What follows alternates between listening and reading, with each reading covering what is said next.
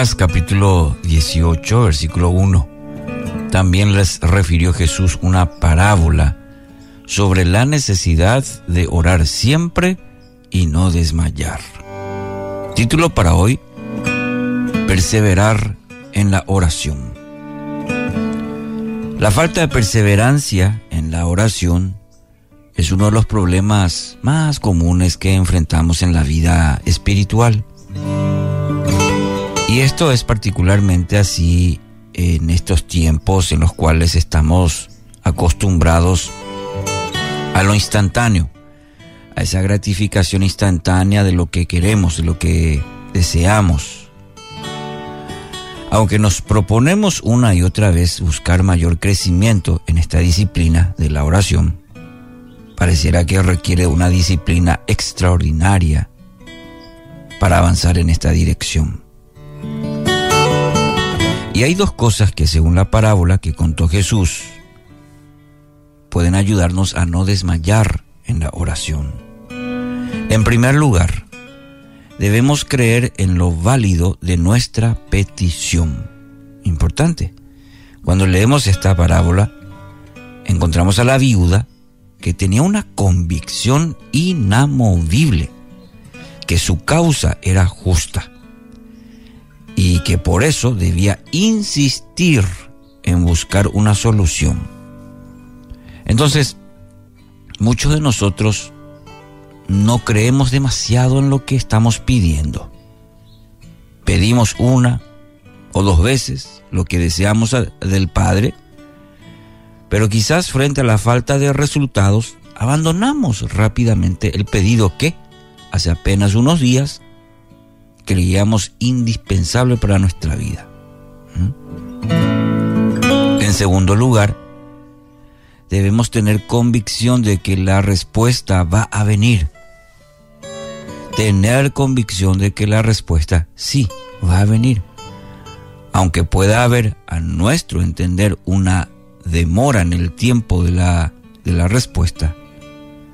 La viuda, por ejemplo, no se daba por vencida porque creía que realmente iba a obtener una respuesta a su situación que estaba exponiendo ante el juez injusto.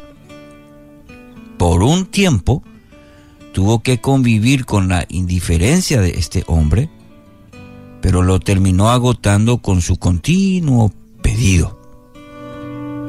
Aunque Cristo señaló que nuestro Padre Celestial de ningún modo posee las mismas cualidades que este juez injusto, debemos de todas maneras superar el obstáculo del aparente silencio de Dios. ¿Cuántas veces le pasó eso, verdad?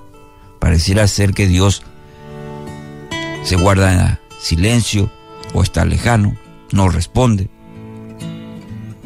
Entonces, es una convicción profunda en la bondad de Dios y su deseo de bendecir a sus hijos, lo que nos va a sostener cuando aún la respuesta no haya venido. Entonces se hace evidente que para cultivar este tipo de oración debemos superar, mi querido oyente, esas peticiones tibias, esporádicas, frías, que muchas veces elevamos al Señor. Un gran pensador dijo una vez sobre este tema de la persistencia. Muchos piensan que orar con persistencia significa tener que esperar semanas y aún años para una respuesta. Aunque esto es verdad en ocasiones, no es siempre así. Una persona puede hacer una oración persistente en un cuarto de hora. Las oraciones largas no necesariamente son oraciones persistentes. Mucho más importante que esto es cuán intensamente oramos. Nuestras oraciones deben ser intensas. Cuando uno ora con un sentimiento intenso de humildad, entremezclado con una profunda dependencia de Dios, aprende la definición de lo que es oración perseverante. Interesante. Nos ayuda bastante a entender esto de la oración perseverante.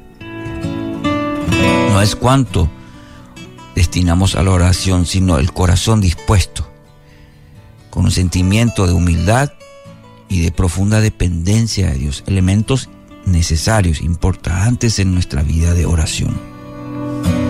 Así que mi querido oyente, quiero animarlo en esta mañana.